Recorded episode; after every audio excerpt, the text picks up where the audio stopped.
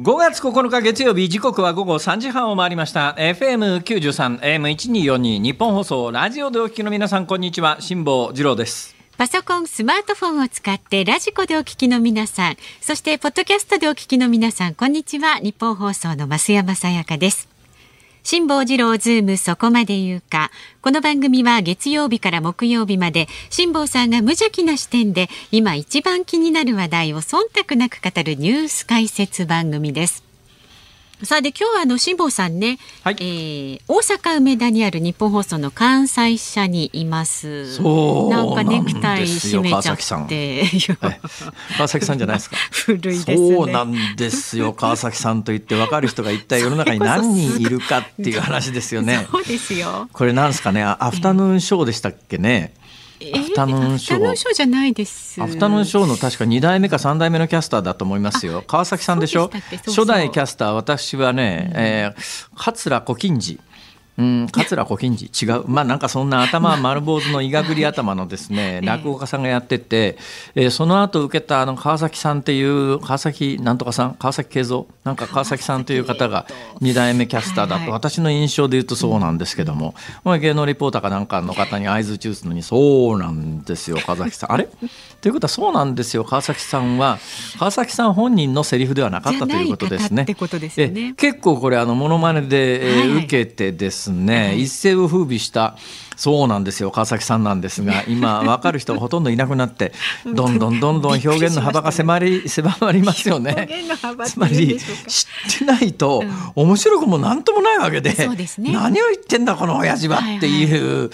そういう認識になってしまいますから、うん、とってもあの寂しいなとああもう俺の時代じゃないよなとこうつくづく思ったりなんかするわけでもともと俺の時代ではなかったわけで。鉄頭鉄尾俺の時代ではないわけではありますが、えー、そうなんですよ川崎さん。だからなんで大阪から今やってるかというとですね、はいはいねちょっとこの後いや今だから言いますけどね、えー、もう私のところにですねいろんなところからあの選挙のですね応援メッセージくれとかですねなんかちょっと来て喋るとかっていうのがあるんですよ。で私人がいいもんですからね、はいはいまあ、あの局員だった時には、まあ、夕方のニュースのキャスターやってたじゃない？あじゃなくてあの、まあ、夕方のニュースのキャスター長い、ね、長年やってて。であの土曜日の朝にネットのニュース番組のキャスターなんかもやってたりなんかしてですね。局のサラリーマンやって、まあ、ネットのキャスターやっててなんか特定の政治家の応援に行くのってちょっと具合悪いよなと思うから。うん。今まではその義理のあるね、えー、連中からこう声かけられても「ごめんごめんちょっと俺立場的に無理だわ」って言ってずっと断ってきたから、えー、それ断ってると誰も言ってこなくなるんですよ。はい、ところがですね今あのそういう立場、まあ、この番組やってますけれどもえー、あの割と平気でですね昔の友達本当の友達ですね昔の友達からですね、うん、昔の友達で国会議員になってるのが何人かいるんですがその昔の友達から「ああちょっとな選挙のなんかちょっとあの資金なんとかパーティーやるんでメッセージくんない」とかなんかってそういう依頼が結構来るんですね。えーでまあ基本的にはまあお断りすることにしてるんですが、えー、それでもあのものすごい仲良かった友達とかいるじゃないですか、まあ、ほぼほぼあの中学高校の同級生レベル。まあ、同級生じゃないにしても印象からするとそのぐらいの近さの連中から「ちょっとさ来てくんない?」って言われたら言われると私気が弱いもんですから「ごめん無理」って言えなくてですね。まあいいから言ってやろうかで中にはですねどう考えてもあの日頃のこの番組での私のスタンスからするとかけ離れたあの政党の人も中にはいるわけですよ。全部じゃありませんよ。だからまあ基本的にもうだからそうなったら友達であるかどうかが私が行く基準ですから、はいはい、友達としてそいつが人間として信用できるかどうかというのが私があのね行く基準ですから、うんはい、えー、思想とかなんとか所属政党のあの日頃の主張とかってあんま関係気にしないんですよ。はいはいうん、そうなんですね、だからね結構ね多分来られた側も、まあ、本人は昔からの友達だと思ってますけど、えー、えー、その支持者の人たちからするとざわざわざわざわなんでだろうなんで辛抱が来てんだなんで辛抱が来てんだなんで辛抱が来てんだっていうような。えーざわざわ感があるんじゃないかと。そうすると私が行くとかえって票を減らすんじゃないかと。心配しなくもないんですね私がそのビデオで応援メッセージとか。だから中にひどいやつはですね昔ながらの本当の友達はですねちょっとさあのお前の携帯でいいからさなんか1分ほど喋って送ってくんないとかってそんなこと言うやつがいるんですよ。お前まあいいかと思って1分ほど喋って送るんだけども、はい、そういうあの場合に支持者の皆さんはそのビデオを見てですね、どう思うんだろうとかねそんなこと考えながら、まあ今日はまあそういうことの一環で、えー、はい。まあその流れだったりなんかするんです。まあそれ以外にもちょっと若干理由はあるんですけども、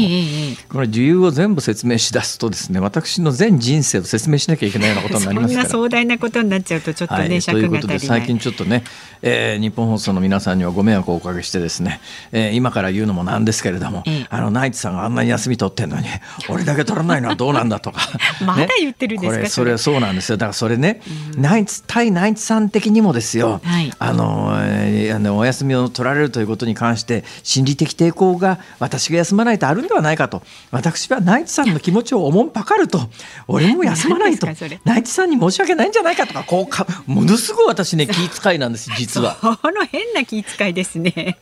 そうですか。回り回って。ちょっと、はい。うん、まあそんなこんなでございまして、はい、はい、で、えー、そういう事情で私今日大阪からですが、大阪ね寒い上に雨降ってんですよ。あ、こちらもね同じようなお天気今ね15度ぐらいしか気温がなくてねもう今にも降り出しそうな空模様です。いやいやいや今私のとこの気温はね5.9度です。5.9度？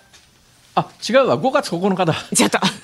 デジタル時計の表示が5と9が並んでたから5.9度かと思いました。局地的にそんな寒いのかとですね。えー、っとはい、えー、14度です。あじゃあ大体似たり寄ったりな感じですね。はい、似たり寄ったりですか。はいそんな感じでございます。はい、だから今降ってる雨がそっちの方にそのうち行くんじゃないですか。そうですねだんだんとね、移ってくるんですね。えーということでございます。はい、今日は番組中に、えええー、ロシアの戦勝記念日、対ドイツ戦勝記念日で、はい、えー、プーチン大統領が演説をぶっこくいやいやあのするかもしれないということで、これはもう何を言うのかというのでね。えー、あの皆さんにこれこのニュースをオンエア中にしっかりとお届け、はい、しっかりとしっかりとお届けしてね、はい、似てない騎士だそうです、ね、そうなんですよ。やっぱりちょっとその点飯田君の方が勝ってますね、まあ、そうですね、彼はすごいですよね、本当に。ええ。いいですか？まあいいや。株と為替、はい、お願いします。お伝えしていきます。今日の東京株式市場日経平均株価大幅に反落しました。先週の金曜日に比べまして684円22銭安い。2万6319円34銭でした。アメリカの金融引き締めによる長期金利の上昇やウクライナ情勢をめぐるロシアのプーチン大統領の演説などへの警戒感もありまして売りが優勢となったようです。また為替相場は現在1ドル131円ちょうど付近で取引されています。いや為替がねやっぱりこの円安きついですよ、えー、あのゴールデンウィークに海外旅行に行かれた方はもう実感されたと思いますが、私は先ほどからの文脈でお分かりのようにですね、えー、どっかで休みを取っちゃおうかな みたいに休み取ったら、ね、えー、あのコロナもだいぶあのね、うん、えー、国境を越える時のハードルが下がってますから、はいはい、まあ、ハードルの下がってる国を選んでですね、うん、ちょいと海外でも行ってやろうかなとかってこう思って今日朝からですね、はい、インターネットをググりながら、海外のホテルがいくらぐらいになっているのかを検索していてびっくり仰天。ええ。まあ、ドルで料金表示されるわけですが、はい、そのドルで表示されたやつでいうと私の感覚でいうとまあ例えば100ドルっていうとまあ1万円ぐらいかなとかこう思うじゃないですか。すね、ところがこれが今もうあの為替相場で131円ということは実際のレートはもっと悪くなりますから、だから1万円っていうのが、えー、1万3500円ぐらいの感覚なんです。これがね金額大きくなっってくるときついっすよやっぱり。そうですね。ええー、ってまたご家族分なんていうふうになるともうね。そうなのよ。本来は子供がどっか連れてってくれてもおかしくないのに。もう親が連れてくっていううちはなんとかならないのかないですかお金使えるチャンスですよディズニーランドまで行っちゃって ミッキーだよ。みたいなちょっとやめてください。結構長い振りでしたね今のね。本当ですよ、はい、今の着地点気がついた方は素晴らしい。はい。すいません気づきませんでした。さあズームそこまで言うか、はいはい、この後お知らせを挟みましてズームフラッシュ週末から今日にかけてのニュースをチェックします。で辛坊さんが独自の視点でニュースを解説するズームオン先ほどお話に出ましたけれども対ドイツ戦勝記念日にプーチン大統領は何を語るのか4時台はロシア情勢に詳しい笹川平和財団主任研究員の阿比留大輔さんにお話を伺いながらお送りしていきます。で5時台では北海道知床半島沖で起きた観光船沈没事故をめぐって国によるチェック体制を再検討というニュースを取り上げます。ラジオの前のあなたからのメッセージ今週もお待ちしております。ニュースに関する質問辛坊さんへのツッコミ何でも結構です。メールは zoom zoom アットマーク一二四二ドットコム。ツイッターはハッシュタグ漢字で辛坊治郎、カタカナでズーム、ハッシュタグ辛坊治郎ズームでつぶやいてください。で今日のエンディングでお送りするズームオンミュージックリクエスト。今日のお題はいかがいたしましょうそうですね。今日私、家出る時に雨降ってなかったんですが、ここ到着する頃には雨になってまして。うん傘を忘れて外に出たら途中から雨が降り出した時に聞きたい曲。傘を忘れた時に表に出たら途中から雨が降っちゃった時に聞きたい曲。はい。雨の曲結構ありますからね。今日はたくさんお寄せいただけるのではと思っております。なるほど。えこちらもズームアットマーク一二四二ドットコム。なぜその曲を選んだのか理由も一緒にお願いします。さあズームそこまで言うか。この後は週末のニュースを振り返るズームフラッシュですニッポン放送辛坊治郎ズームそこまで言うか。このコーナーでは辛坊さんが独自の視点でニュースを解説します。まずは週末から今日にかけてのニュースを紹介するズームフラッシュです。ウクライナのベレシチューク副首相が7日、マリウポリの製鉄所からすべての女性や子ども、高齢者が退避したと明らかにしました。ウクライナ国防省が7日南部オデッサ沖の黒海にある島でトルコ製の攻撃型無人機を使ってロシア黒海艦隊の揚陸艇を破壊したと明らかにしました。ウクライナのゼレンスキー大統領が8日ロシア軍の空爆を受けた東部ルガンスク州の学校で民間人らおよそ60人が死亡したと明かしました。ロシアのプーチン大統領が8日対ドイツ戦勝記念日を前に旧ソ連諸国の首脳や国民に向けメッセージを送りました。その中でプーチン大統領は人々に戦争の災禍をもたらしたナチズムの復活を許さないことが共通の義務だと強調しました。日本時間の今日未明オンラインで G7 首脳会合が開かれ岸田総理大臣がロシア産の石油を原則禁輸すると表明しました。北海道知床半島沖の観光船沈没事故で7日運航会社の桂田精一社長が自らを運航管理者に選任する際国土交通省に3年以上の実務経験があると届け出ていたことが分かりました。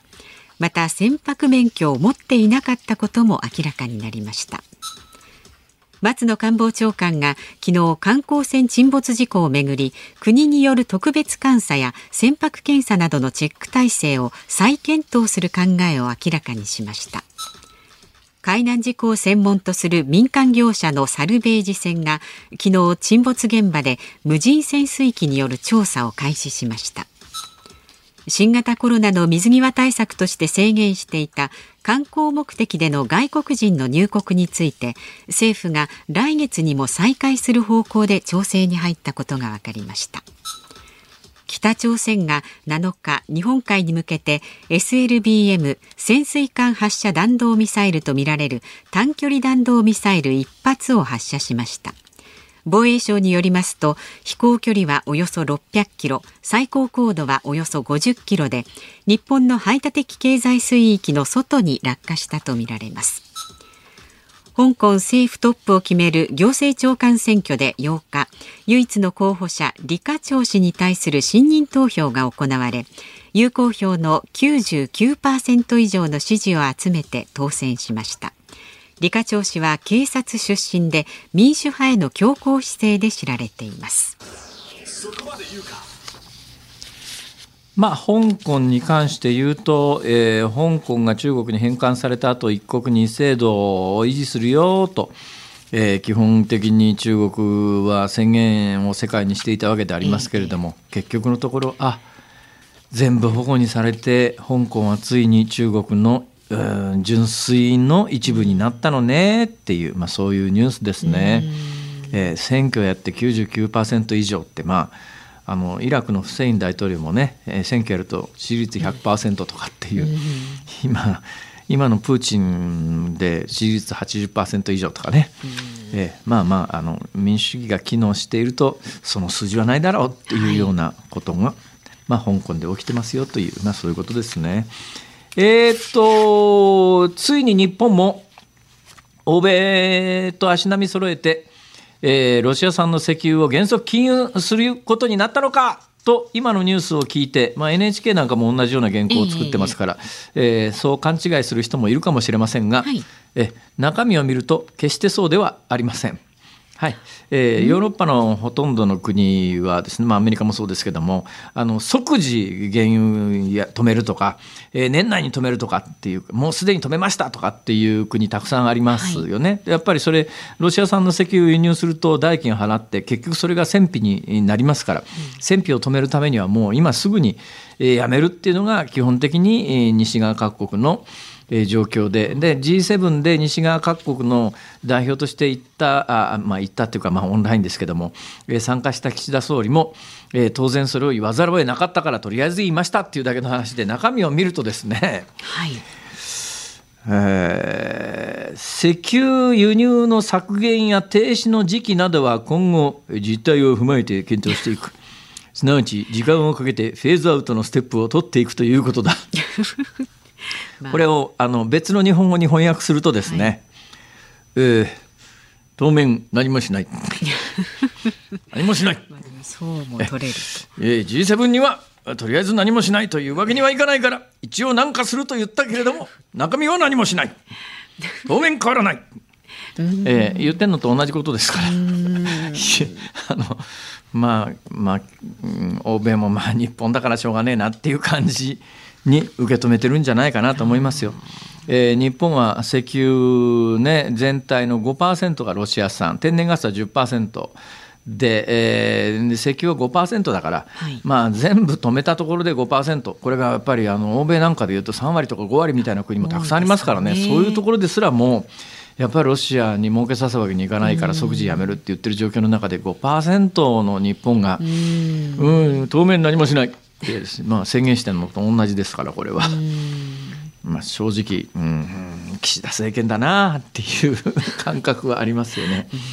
岸田政権らしいわっていうねそれでいうとあの、えー、この後ズームオンでやるのかな？岸田総理が資産資産所得倍増プラン、はいはい、これはまあ戦後のね高度成長期の前ぐらいに所得倍増計画っていうのを発表した、あの総理大臣がいましたけれどもそれに倣った形で資産所得倍増プラン。あじゃあこれちょっとズームオンでやりますか。いきますか、はい、はい、ではこちらです。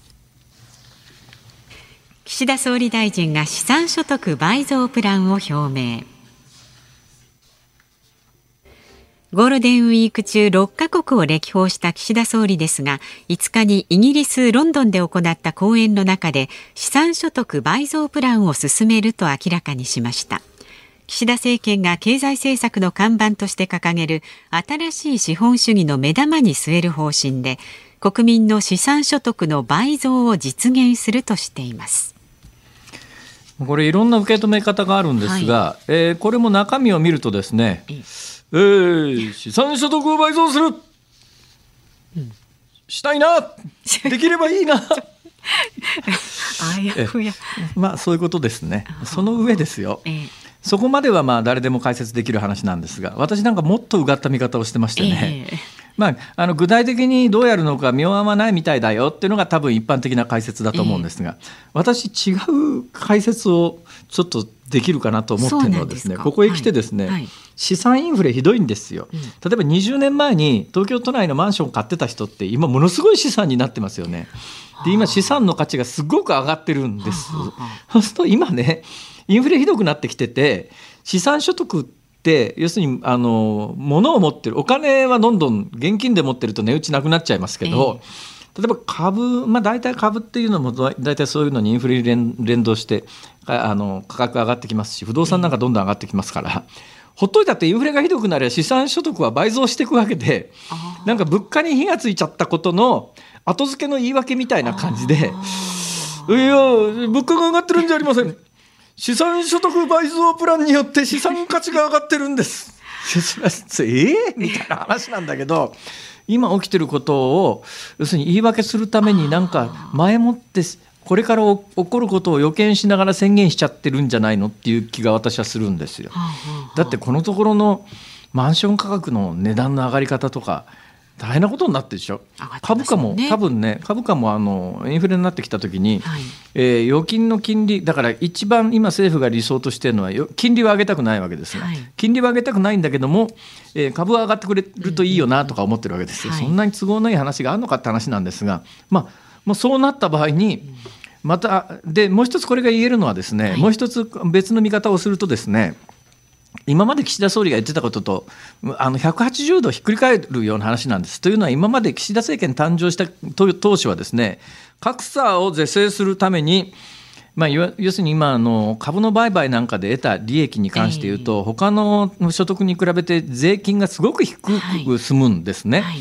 だから1億所得頑張って稼いで1億稼いじゃったら半分ぐらい以上税金で持ってかれるんですが、はい、株で1億稼いでも2000万までしか持ってかれないんですよ。うん、でそれなんとかするって言ってたはずなのにだそういうのはなんとかする気は全然ないんだなっていうのが今回のことで逆に言うとよく分かったわけです。だからあの株なんかでどんどん儲けてくださいねっていう話ですから、はい、水面下で言われていた株の利益にあの高額の税金かけるぞみたいな岸田政権の方針は、まあ、ねぐっちゃったって感じですね。えーまあ、そのあたりの今後批判を浴びることはあるかもしれないなと思いながら私はこの会見というかこのコメントを聞いておりました。ズームオンでした5月9日月曜日時刻は午後4時を回りました。日本放送から辛坊治郎と。増山さやかでお送りしています。辛坊治郎ズームそこまで言うかです。ここで番組の公式 YouTube のお知らせです、えー、ラジオラジコポッドキャストに続きまして YouTube でもね辛坊さんのニュース解説をお楽しみいただけるようになっています。毎日その日のズームオンを一本にまとめまして配信しています。テレビや新聞だけではわからない辛坊さんならではのニュースの見方をぜひチェックしてくださいで URL は番組のホームページですとかツイッターでもお知らせしていますがあの YouTube のね検索窓のところに辛坊治郎ズーム公式と入れてくれればね出てくると思いますのでぜひ辛坊治郎ズームそこまで言うか公式 YouTube チャンネル登録をよろしくお願いいたします。はい、ということで辛坊さんメールご紹介しますね。はい、ありがとうございます。オープニングトークでねそうなんですよ川崎さんって辛坊さんがおっしゃいましたが、はい、海老名市のうんと先茶小僧さんかな。へへアフタヌーンショーの司会は川崎慶三さん、リポートが山本浩一さんだったと思います。それからね、寿司はレンジさん、船橋の方は、はいはい、そうなんですよ。川崎さんは山本浩一さんの名台詞で、ザボンチのおさむちゃんが流行らせましたよね。そうそう。ね。おさむちゃんだったんですよ、うん、流行らせたの。おさむちゃん、おさみちゃん。おさむちゃん。おさむちゃん。おさむさん。はいはいはい、はい、のね。はい。え、お元気でしょうか、皆さん。えー、ねあみんなみんなみんな確証を持てないから適当なことでお茶を濁そうと思ってるなまあでも懐かしいなっていう気は、はい、私はしましたけれども元気です頑張ってらっしゃいますはい、はい、ゴンチさんゴンチのおさみちゃん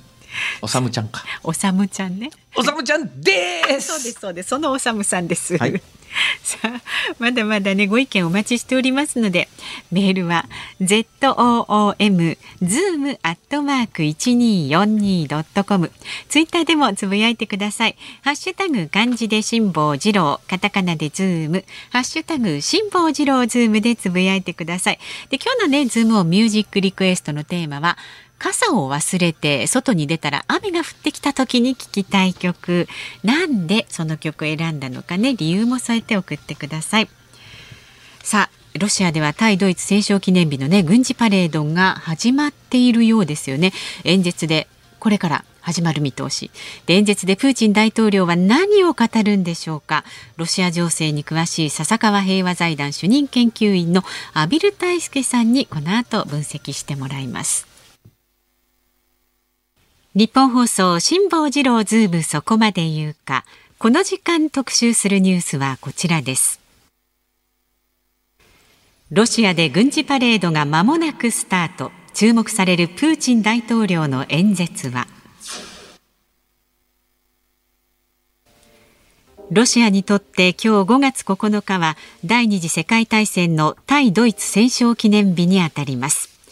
日本時間の先ほど午後4時からナチスドイツに勝利したことを祝う軍事パレードがモスクワの赤の広場で間もなく始まる見通しです。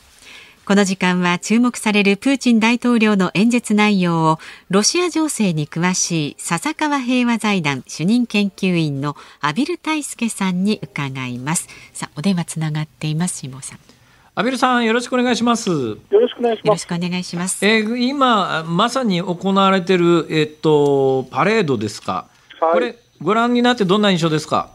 そうですね。まあ今のところ例年とですね大きくは変わらないということですよね、ショイグもちゃんと出てきて、あのー、やっているということですね。これあの素朴に思うんですけど、はいえー、ウクライナで戦争してるのによくそんなパレードに回す人がいましたねって思うんですけど、まあまあまあまだいるんでしょうね、それはね。まあそういうことなんでしょうね。はい、さて選挙どうご覧になってますか？そうですね。まあ本来であればですね、この5月9日に向けてですね、まあ、少なくともウクライナのですね東部のですねドネツク、ルガンスク州をですね全域を制圧すると、でそれによって、まあ、勝利宣言をするというのがです、ね、おそらく本来のですねロシア側の考えてたシナリオだと思うんですよね。えー、ところが、やはりウクライナ側がですね想定以上にやはり今、抵抗をしているというか、むしろおと局面によってはですね戦闘を有利に展開していると、ロシアがむしろ押されているという状況もある中で、えー、必ずしもですねこの勝利宣言をするという状況には今ないということなんだと思うんですよね。ウクライナがここまで前線できている理由は何だと思います？まあ、一つにはやはりウクライナ自身のですね、ウクライナ自身の非常にこう、まあ、勇敢なですね愛国心に富んだですね、まあ、戦いを展開しているというのはまず一つある大前提としてあるんですけども、やはりそれと同時にですね、あるいはそれ以上にやはり西側がですね、相当これ、えー、武器、あるいは情報も含めてですね、えー、支援をしているということで、おそらくですね、戦闘のやり方そのものもですね相当やはり指導をしてるんだと思うんですよね。えー、そういう中で、えー、ウクライナ側がかなり前線をして私ね、最近のニュースで驚いたのは、あの、はい、モスクワっていう黒海艦隊の機関が撃沈されて、まあ、だいぶ日が経ちますけれども、はい、直近のニュースで、えさらにロシアはあの揚陸艦だのなんだの数隻、えー、撃沈されたんじゃないの？っていうか失ったんじゃないの？っていうニュースがあるじゃないですか。であれモスクワ攻撃されて沈没してから相当そのえウクライナのミサイル攻撃であるとかってドローン攻撃であるとか警戒してたはずなのにそれでも撃沈されるってよっぽどじゃないかと思うんですけど何が起きてるんですかね？そうですねこれやはりあの今ですねえー、いわゆるロシア側のですね精密誘導ミサイル兵器がですね、ええ、あのかなりもう底をついてるんじゃないかと。言われてるんですよね。要するに、まあ、精密誘導ミサイルっていうのは相手攻撃するだけじゃなくて、はい、あの対艦ミサイルを迎撃するときに使うやつですね。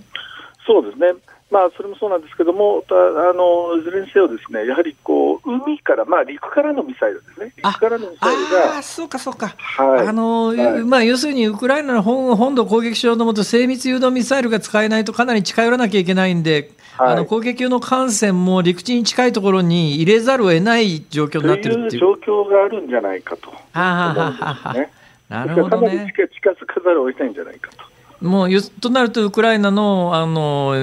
ミサイル、その他のドローンの射程に入っちゃうってことですね。と、はい、いうことなんだと思うんですよね。はあ、となると、一個一個そういう情報をこう分析していくと、ロシア側の軍事力っていうのは、開戦当時に比べて相当弱まってる感じがしますね。そうまあ、あのかなりですね、今、その消耗していると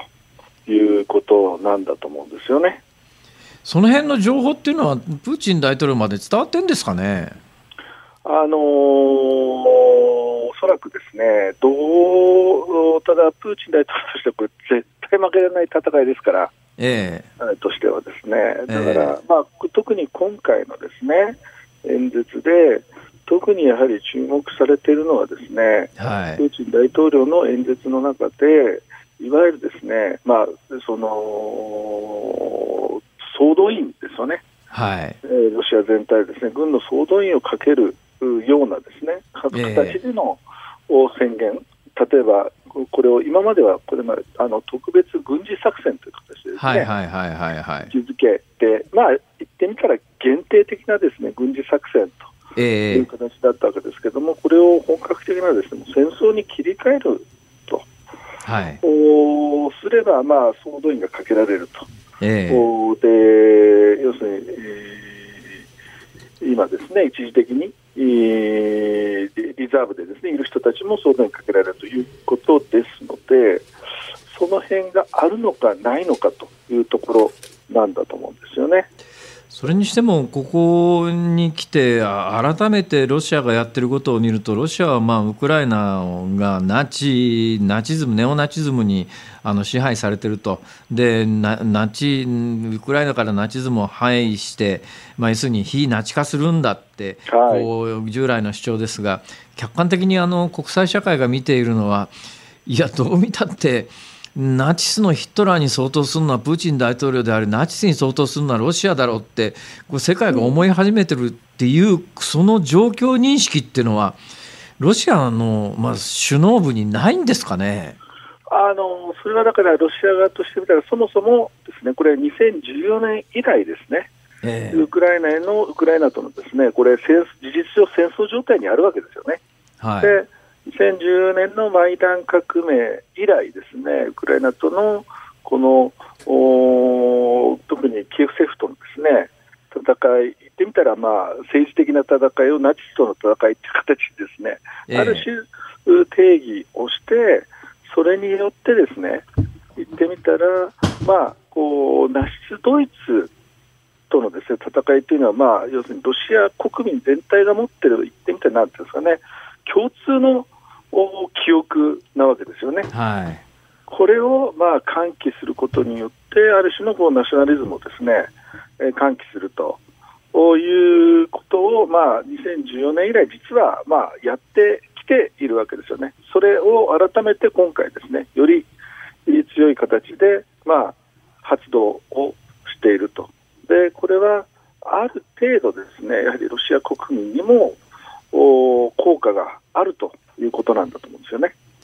まあまあ、ロシア、交換伝えられるプーチン大統領の支持率っていうのが、まあ、ロシア国内では8割に近い、8割前後、うん、一時よりもずいぶん上がったよねっていうのが報道されてるんですが、はいはい、どこまで信用できるんですかね、その世論調査みたいなやつは。まあ、そのこれ自体はですね、ある程度、独立系のですね、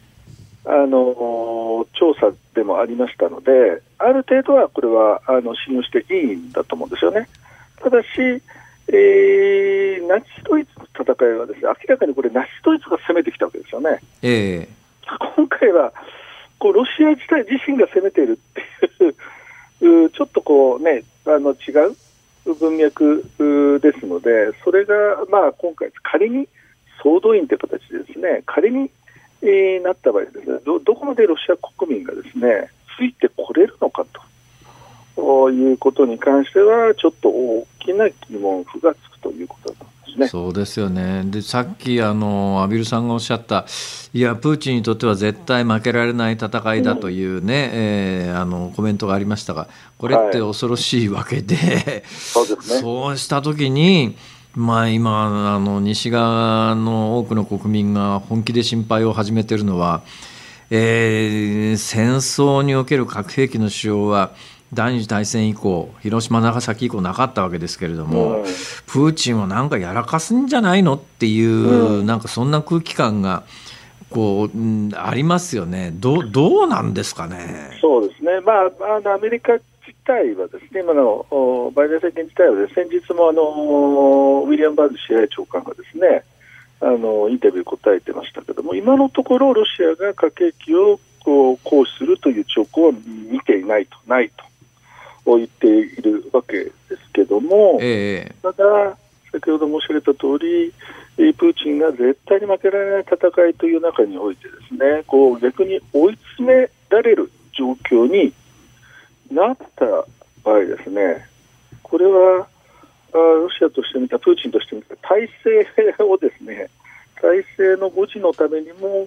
踏み込まざるを得ない状況がですねあるんじゃないかということはですね実はこれアメリカ側でもですねみんな懸念をしていること。ですからどういう形でこの問題をですねロシアこのロシウクライナ問題ウクライナとロシアとのですね戦いにアメリカがですね関与すべきなのか。で関与当然あのウクライナ側を支援するというのは当然なわけですけどもただし核戦争にまで至らない形に持っていけるのかというのはこれは大きな課題になってますね。これまあ現実にウクライナへのロシアの侵攻は、まあまあ、ないと思ってた人が大半だろうと思うし、はいはい、まあ、今、核兵器に関しても、まあ、プーチンは言ってもさすがにそこまではやらないだろうっていうのが大半の感覚だろうと思うんですけども、うん、だけどもしやってしまった時にアメリカとしてはどうするつもりなんですかね、これ。そうですよね。ですから、これはだから、まあ、ロシアもし仮にですね、そのタクティカル、要するに戦術核を行使した場合には、何らかの形のですね反撃をせざるを得ないんだと思うんですね、アメリカとしてみたら。えー、そのシミュレーションはもうすでにやってるはずですね、アメリカ側としても。まあ、今もうまさに、えーはい、情報戦で、はい、あどうぞ、どうぞ、いやいや。ただ、その後のですねエスカレーションをどこまでにするのかっていうところが非常に難しいってことですよね。今回のあのロシアが、まあ、ウクライナに攻め込むだろうというのは、アメリカの情報機関はかなりあの正確に掴んでたという話がありますが、はい、えー、となると、ロシア国内にアメリカのまあ CIA なりの情報機関、まあ、アメリカだけじゃなくて、例えばまあイギリスの MI6 とか、うん、場合によったらイスラエルのモサドかもしれませんけれども、その諜報機関が相当ロシアの組織の中に、それもかなりあの位の高いところまで浸透してんじゃないのかっていう兆候はあるんですが、現実どうなんですかね、そのあたり。うんなかなかその辺は、ただ、今回、少なくともですね、今回のその侵攻が起こるという後に関しては相当いろんな情報がリークされてますよね、えー、これは間違いないと思うんですね、中からですね。えーえー、それだから今回の戦争にこう必ずしも賛同しないですね。人が内部からリークをしている、その情報がどんどん出てきているというのはあのあるんだと思いますよね。どうなんですかね、日本ってその手の独自の情報って集めてんですかね、組織はあるんですか？残念ながら、我が国はそういう組織がありませんので、それない、ないって断言できるレベルにないんですか？ないです、ないですね、残念ながら。あそうですか。残念でもほら、でもほら、あの警警察の公安であるとか、自衛隊の情報組織であるとか、はい、内閣情報調査室とか、はい、い。やあの、まあ、それに類するようなニュアンスの組織ってないわけじゃないじゃないですか、機能してないんですか？ただ、彼らは基本的に国内ですからね、国内ですからね、見て要するに、彼らが外に出るってことはないので。はあ。彼らが外に出て出るってことはないので、いわゆるそういう、だから、あのヒューミントのようなです、ね、人を作るってこともできないですし、はいはいはい、あのなかなかそれは難しいと思いますよね。だから唯一できる可能性がそのあるとしたら外務省だとは思いますけども、ええ、おただ、なかなかそこまでのあれっていうのは、でかつてね、あの非常にこう、ね、ソ連邦崩壊時に、はい、ソ連邦が相当こういろんな形で苦しい時にですねいろんなネットワークを作った、ね、あの、え外交官の方、有名な方いますけども、はいはいはい、あのうん、あの方も、だから、すごい時代が良かったんだと思うんですよね。はあ、うん、なかなか今の状況になって、こういう状況になってくると、またね、時代はまた新しく変わるかもしれないですけども、ええ、ただあの、ここ、プーチン政権になったからですね、ロシアにおいて、そういう情報のネットワークを作るというのはなかなか難しかったとですね。どうなんでしょう？あのその例えば CIA の情報なんかっていうのは、日本政府に入ってくるんでしょうか？いや、それはだご覧の通り、えー、情報をシェアをするですね、いわゆるファイブアイズというですね、はいはい、組織あの、要するにアングロサクソンですね、えー、日本はそこには入っていませんので、はい、なかなか機密情報がシェアされるっていうのは難しいんだと思うんですね。で日本っていうのは、アメリカとえー、イギリスとニュージーランドでしたカナダ、はい、カナダ、オーストラリア、ニュージーランドですね。はい、はい、はいはい。はい、まあ、要するに英語圏ですね。そうですね。うんとなるとなかなかあのどうしたって日本の対応って後追いになりますよね、そんな中あの、えー、岸田総理は G7 で原油の輸入を段階的にっていうか、これ、まあまあ、G7 向けにやめるって宣言したけれども、要するにいつどうなるのかって、なかなかできない、読めないっていうか、うんどうすべきなんですかね、日本はこれから。そうですね、なかなかこれ、もうでも、欧州はね、もう石油ももう輸入をですね大きく減らしていくと、でおそらくすべて減らしていくんだろうと、でおそらくガスもですね段階的にではありますけども、もう輸入しないと、ロシアからですね、そういう状況になるんだとすると、ですね日本だけ買い続けるっていうのも、なかなか難しいことは間違いないですよね。非常に難しい状況に追い込まれると思いますね、これこれに関してはね。えー、まあ、難しい以前に、べき論としてどうしたらいいのかっていうところを、もうちょっとちゃんと話した方がいいような気がするんですけど、どうもなんか、あらゆることに曖昧ですよね、スタンスがね、日本って。そうですね、まあ、なかなかこう日本のエネルギー安全保障の問題を考えると、ですねなかなか難しい問題ではあるんですけどね。うん。さて、えー、これからどうなっていきそうですか、対ウクライナ侵略は。これですね、おそらく私はまあ今回、ですね要するに総動員をかけるかどうかっていうのは分からないですけど、ただ私は早晩、ですねロシアはその方向に向かわざるを得ないと思うんですよね、いずれにせよ。はい、そうだとすると、これからますます戦闘は激化していくと。いうことだと思いますね。どうなんですか？あの、希望的観測でいうと、ウクライナ軍が西側の武器を得て頑張って、うん、えー、ウクライナ国内の占領地からロシアを駆逐する、ロシア兵を駆逐するっていう、そういう方向性はないんですかね？今ね、ウクライナ側がかなりそういうね、可能性をむしろこうぶち上げて、積極的にアピールをしているところなんだと思うんですよね。えー、ですから、あのー、ロシアがロシア側としてみたら、それは当然、さらに対抗して、えー、兵もですね増やすという方向に向かうでしょうから、そう簡単にですねあの決着がつくということではないと思いますね。となると、畔蒜さんの見るところ、一番シナリオとして可能性が高いのは、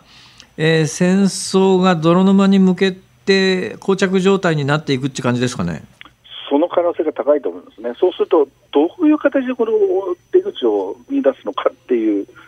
ところが、ますます見えなくなってくるっていうところが、いやむしろ怖いところだと思うんですね。そうですねだってロシアがアフガソ連旧ソ連がアフガニスタンに侵攻したときには撤退するまで10年かかりましたもんね。そうですねうん、アビルさん、はい、なんかいい案はないんですか？いい案は、こればっかりはなかなかいい案はないんですよね。ですから、まあ、ただ日本としてみたらね、もちろんですから、G7 と協力してですね、ウクライナをサポートするということなんだと思うんですよ、まあ、領土問題はまあ、ね、動かないっていうのはもう分かってるので、これはまあ期待をする必要もないでしょうし、もう今はこうまずウクライナを支援、ウクライナ負けさせないようにするってことは大事なんだと思うんですけども、ただその先の出口もですねやっぱり、えー、見据えるということは必要で、ただこれは日本というよりやはりできるのはやっぱりアメリカっていうことなんだと思いますね。まあ、今回のことでプーチンというのがどういう人間なのかということがだいぶ見えたので今までみたいなスタンスというか気の使い方をしなくて済むようになったっていうのは確かですね。まあ、それはそうですね、もうそもそももうね、あの今のプーチン政権と領土交渉をやるっていう展望はもうちょっと開けないですので、えー、なかなかこれはまあ時間が日常関係をです立て直すということをか、まあ、将来的にはそういうことはですね考えてもいいと思いますけども、ただ、当面、それは難しいところだと思いますね。そうですね。はい、えー、アビルさんありがとうございました。ちょっとまた、はい、あの演説終わったタイミングかなんかでまた後日、はい、あの、はい、いろいろ教えてください。ありがとうございました。笹川平和財団のアビル大輔さんでした。まあ先ほどのあのプーチン大統領の、ね、演説などにつきまして新しい情報が入りましたらまたお伝えしていきたいと思っています。ズー日本放送辛坊治郎ズームそこまで言うかをポッドキャスト YouTube でお聞きのあなたいつもどうもありがとうございます。日本放送の増山さやかです。お聞きの内容は配信用に編集したものです。辛坊治郎ズームそこまで言うかはラジオ局日本放送で月曜日から木曜日午後3時半から毎日生放送でお送りしています。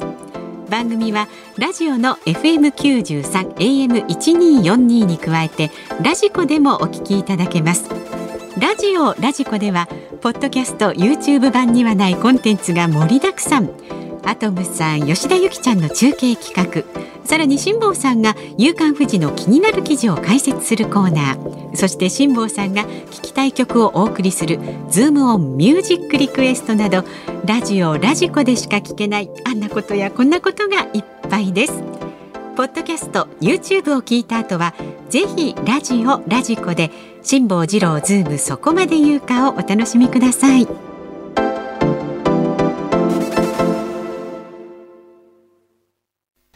5月9日月曜日時刻は午後5時を回りました。こんにちは辛坊治郎です。こんにちは。日本放送の増山さやかです。辛坊治郎ズームそこまで言うか。今日はね辛坊さんが大阪からで私がこの有楽町からということでお送りしていますが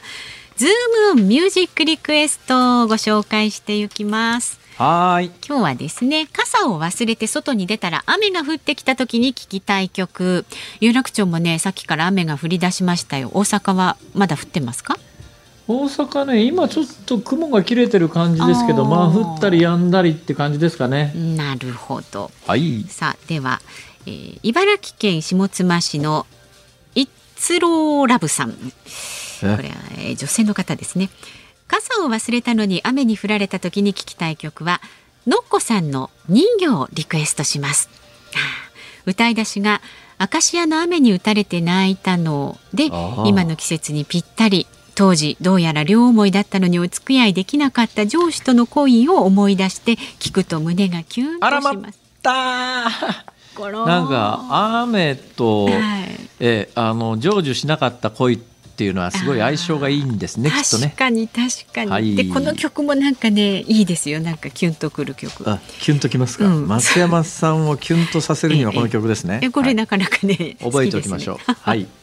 えそれから神 G となっ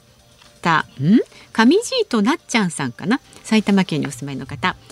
リクエストする曲は徳永英明さんのレイニーブルーです。なんとなく雨が降っている時に聴きたくなります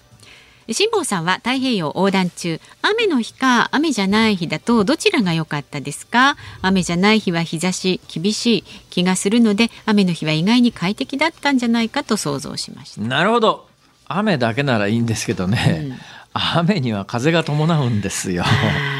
だから雨だけしとしと雨が降ってて風が順風だったらいいんですけどなかなかそういうわけいかないんですね。やっぱ風は天気がいい方が、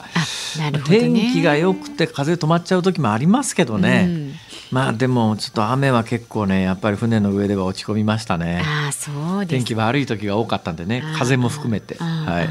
苦労されましたよね思い返しますとね。ありがとうございます。それから国分寺のキータさん小林あさみさんの雨音はショパンの調べお願いします。好き。なんかね皆さんやっぱあ好き？小林あさみファンでした。あへえ。はい。いろんな方のファンだからね、下さんね。まあそうですね。え この方は昔彼女に振られた日が大雨だった思い出とか やっぱりね、やっぱりそういうことですよ。なんですね。それ雨のそう失恋の日に雨音はショパンの調べはきついよ。いやまあなんかねこれもグッときちゃいますね。それはきつい。はい。そして品川区の糸のパパさん、ジーンケリーで Singing in the Rain。ああ定番ですね。ね定番です。はい。はいえ千葉県船橋の孔明さんあリクエスト曲は傘がない井上陽水さん。タイトルの通りの曲です。歌詞の中でテレビで我が国の将来の問題を誰かが深刻な顔して喋ってるというくだりがあります。今の日本そのものですねと。私の高校時代ですね。井上陽水さん、うん、はい。あそうですか、えー、この曲ね。はい。それから埼玉県のジェリーのポケットさんはですね。途中から雨が降り出した時に聞きたい曲ザ・ボンチの恋のボンチシートをリクエストします。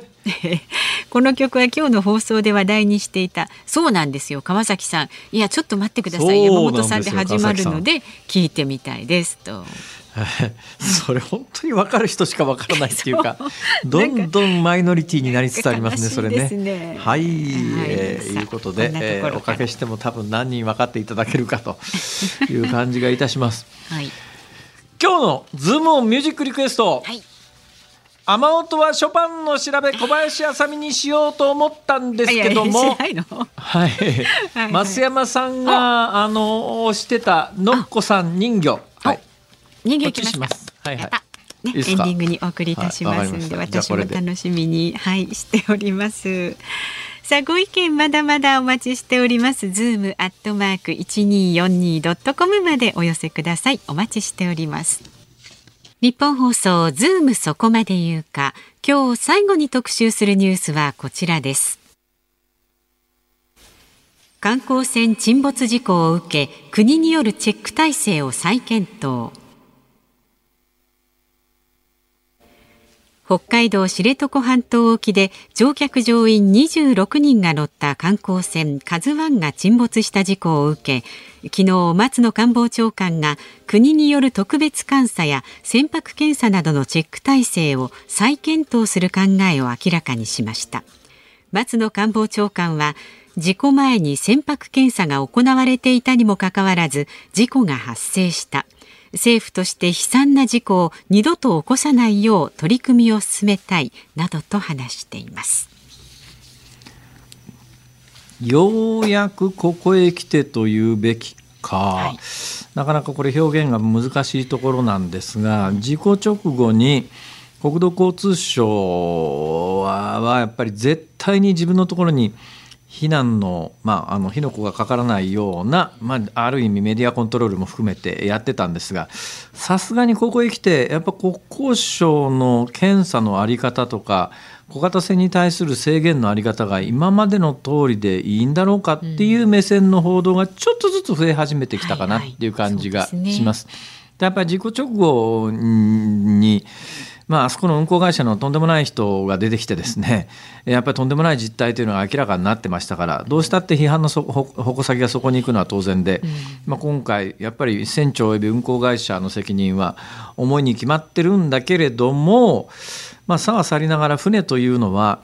あの絶対に沈まないものではないので。えー、そのためにあの防止をするにはどうしたらいいのかっていう視点がとても大切でね、えー、今後やっぱりあの特にあのプレジャーボートと違うのは客船というのはプレジャーボートの場合はまあ言ってもなんだけどある程度自己責任の世界ですからね、だから同じ客船でも釣り船に乗ってるような人たちとやっぱりだいぶ違うんですよ。観光船に乗ってる人たちは。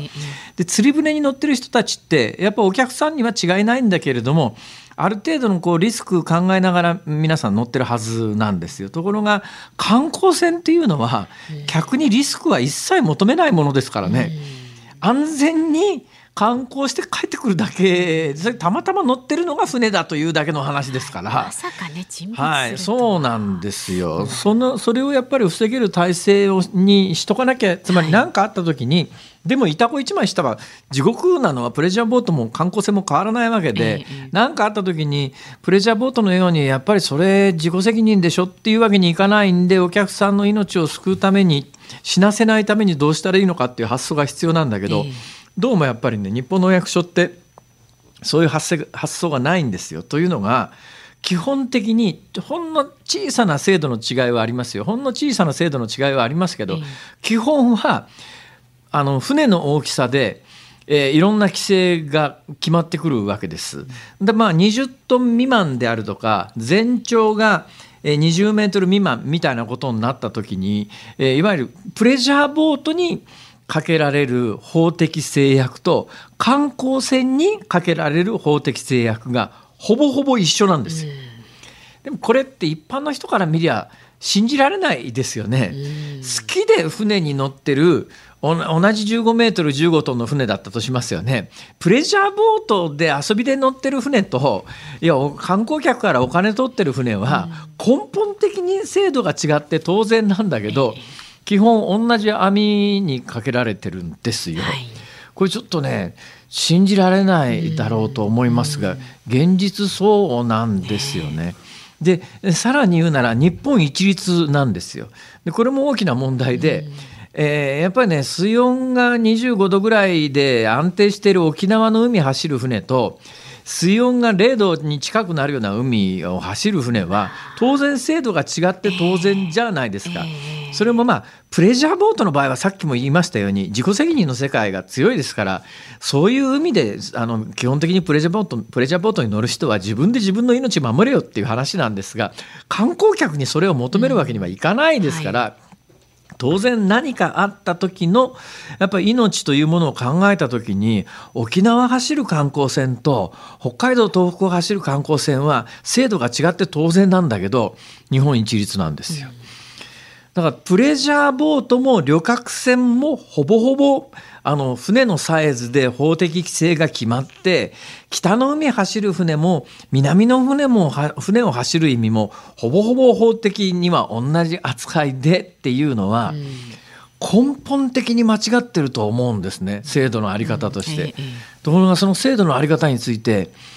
まあ、ほぼほぼ今回議論されなくてなんか運航会社の社長が悪いって話なんだけど、えー、それもその検査の在り方ってそのだって検査してる JCI っていう制度があるあの、まあ、制度っていうか組織があるわけですよ。はい、小型船舶検査機構っていうんですがこの JCI っていうのは私が持ってるような純粋なプレジャーボートもサイズが一緒だと同じ小型ボ小型船舶のジャンルなんであの JCI で調べてもらうわけですね。うん、今回のあの船も JCI の検査だし私の船も JCI の検査なんですよ。えーまあ、小さな声でしか言いませんが国土交通省の典型的な天下りですよね天下り組織ですよ。であのプレジャーボートみたいなものに国の検査が必要な国ってほとんどないんですよ。つまり海に出る人は小さなもうこう客船じゃなくて自分で遊びで行く船に関しては自己責任であ救命いかだが必要な人は救命いかだ備えましょうねって、安全設備も自分でやりましょうね命は自分で守りましょうっていうのが世界の在り方なんですが、日本は全部そういうものも含めて JCI っていう組織が網にかけてあの小型船舶の車検に相当するものですが、えー、この検査通してほしければこれとこれとこれとこれ、えー、国土交通省が認める業者が作るこれとこれとこれとこれを船に必ず用意しなさいって言って、はいはい、基本こんなものね、うんどこにあるかわからないっていうのは本当はよくないんだけど基本小型船舶に乗ってる人でこの先検の時に先検備品っていうんですが、はい、国土交通省が指定してきてる船舶検査用のものが、うん、ものなんて使ったこともなければ見たこともないっていう人がでもそれがないと検査通らないから一応積んでますけどっていう、そういう世界なんですよ。だからこれってその小型船舶の検査の在り方自体がまあ湯や国土交通省の小さな声でしか言わないけれども非常に利権っぽい匂いがするのにね、あの小型船舶のプレジャーボートとあお客さん乗せる観光船と同じ制度で監督してるって根本的な発想としておかしくないかと。と私は、はい、もうあの事故当時からずいぶん言い続けてるんですけども、はいはい、まあ、あの救命いかだの在り方とか、はい。うん。まあ、大体2週間ぐらい経ってから各新聞が同じようなことを書き始めてて、ね、俺これ2週間前に言ってたことと同じじゃんっていう。確かにおっしゃってました。もしかすると記者の皆さんはこのラジオの 2週間遡ってラジコで聞いてるのかもしれないなと思いながら どうでしょうか、うん、ラジコは一週間までしか遡れませんけど、ね、何回も言います。うわい！何回も言いますけども、はいはい、プレジャーボートとお客取る観光船は違うくくりで検査しろよと。言われてみればそうですよね。はい。これおかしいだろ同じ法律の枠組みっていうのがつくづく思います、はい、ズームオンでしたズームミュージックリクエストをお送りしているのはラジオネームイッツローラブさんのリクエストのっこで人魚でございます。はい、はい、増山さやかさんおすすめでやっぱいい曲ですねこれ、ね、あのほらのっこさんのなんかこの歌い方とか声がすごい切ない感じじゃないですか、えー、これ。手元の資料によると、うん、1994年テレビドラマ時をかける少女の主題歌だったそうですそうでしたっけ？私の知ってる時をかける少女の主題歌は違う曲で。時をかける少女、ね、主演は原田知世だと思っていたら、ね、このテレビドラマ時をかける少女の主演は内田有紀さんだったらしいああそうでしたはいところ辺でね同じ時をかける少女でも。時をかける少女ってね。あれですよね。SF 作家のほら筒筒筒井義孝さん？筒井そうそう。堤恭平はこの曲は作曲は堤恭平なんですが、はい、そうなんですよ、ね、この時をかける少女はつつつつつつつ筒井。康隆さんかな？えあの筒井康隆さんって、はい、結構小説家としては個性の強いですね、まあまあどっちかっていうと、うん、変わった作風のえー、ショートショート短編でも素晴らしい短編とかいろいろあるんですが、時をかける少女だけがですね、私の印象で言うと、え？違う人なんじゃないの？っていうぐらいね。でもね、そうですね。だからジブナイルっていうあのね文学のジャンルありますが、はい、いわゆるそのまあ子供向けっていうとなんですが、まあ少年少女向けの作品で時をかける少女って本当に感動的なんだけど、うん、本当にあの文学部ただの教授書いたのと同じ人が書いたのかみたいな、そんな感じはあるんですけども、はい素敵な小説です。私大好きです。あそうですか。はい。さあお聞きの日本放送この後5時半からはショーアップナイタープレイボールです。そして明日の朝6時からの飯田浩二の OK 工事アップ。コメンテーターは二松学舎大学准教授の合六強さん。プーチン大統領のね演説内容を徹底検証。戦況がどう変化していくのか伺うそうです。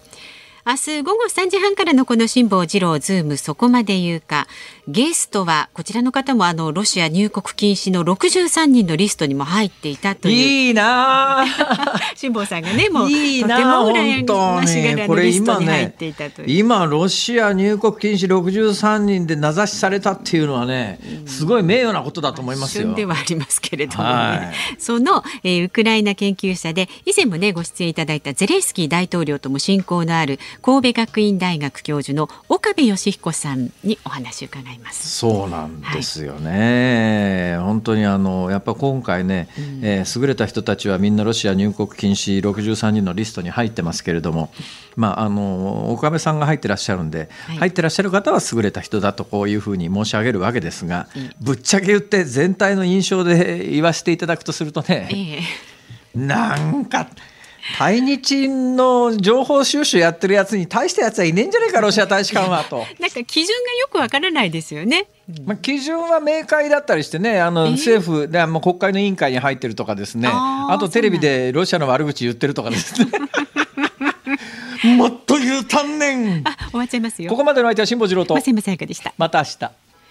さあ日本放送ラジオリビングです今日は大切な我が家を守るためにおすすめ調査見積もり無料三協消毒のシロアリ駆除サービスを早期割引価格でご紹介いたします。まあ5月に入ってね気温が高い日も増えてきました。そうすると活発になるのがねシロアリなんです。お風呂場や玄関お庭などで黒い羽アリを見かけたことないでしょうか。それもしかしたらシロアリかもしれません。まあ、この時期はシロアリがね餌になるお家を探す年に一度のねも絶好のタイミングなんです。シロアリ対策は早期発見早期治療そして予防が大切です、まあ、少しでも気になることがあればぜひねお気軽にお電話ください。調査見積もりまでは無料ですからね。ぜひお気軽にお願いいたします。まあ、でねいつも見てるんですがスタジオに辛坊さんにも一応見せておきましょうね。この被害に遭った柱の一部ですよ。わあ、ね、これは家倒れちゃう。でしょ米粒くらいのシロアリさんがたくさんでこんなにね大きなね穴開けちゃうっていうのなんか恐ろしいですよね。むしゃむしゃむしゃむしゃ食べちゃうわけですね。でシロアリが厄介なのは素人が見ても被害がほとんどわからないところにあります。例えば最近床がブカブカギシギシするというお宅。これ老朽化ではなくてシロアリが原因かもしれません。で万が一ね家の土台まで被害が進みますと修繕に数百万円かかってしまうこともあるんですね。まあ、お家を建て直す費用を考えますと定期的な点検を欠かさない方がお得ということになります。そうそうね、でも、まあ、正直シロアリ駆除って一体どこに頼んだらいいんだろうってね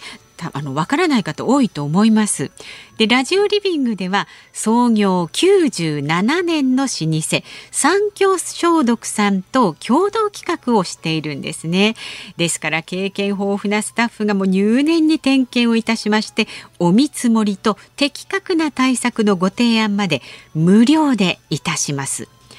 調査見積もり無料。三共消毒のシロアリ駆除サービス。例えば1階の床面積が20坪のお宅の場合お値段の目安は通常24万2000円かかるところ税込み20万2400円。実はこれはですね三共消毒に直接頼むよりもお得なこの日本放送ラジオリビングの特別価格になっています。でその上今回は早期割引でこのお見積もりからさらに1万円引きです。税込み19万2400円になります。資料のご請求はフリーダイヤル0120-1242の86 0120-1242の86番です。もうちょっとでも不安だなと感じたらね、ぜひお申し込みください。これ何事もなければ調査見積もりまで無料ですのでね、ぜひあのチェックするためにもあのお気軽にあのお申し込みください。で実際にお申し込みされた方からは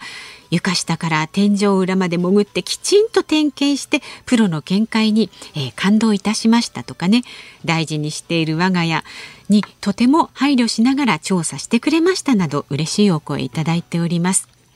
この駆除の作業は20坪のお宅でおよそ3時間。しかも作業後5年間の保証付きですからさらに安心です。対応エリアは島しょ部を除く関東1都6県プラス静岡県と山梨県です。調査見積もり無料。三共消毒のシロアリ駆除サービス。1階の床面積が20坪のお宅ですとリビング特別価格税込み20万2400円ですがさらに今回は早期割引です。このお見積もりから1万円引きいたしまして税込み19万2400円になります資料のご請求はフリーダイヤル0120-1242の86 0120-1242の86番です。この機会にぜひお気軽にお申し込みください。この商品は番組放送時にご紹介しているため、すでに販売取扱い終了となっている場合がございます。ご了承ください。インターネットでのお申し込みは、ラジオリビングで検索。お電話でのお申し込みは、月曜日から金曜日の朝5時40分から夜7時までになります。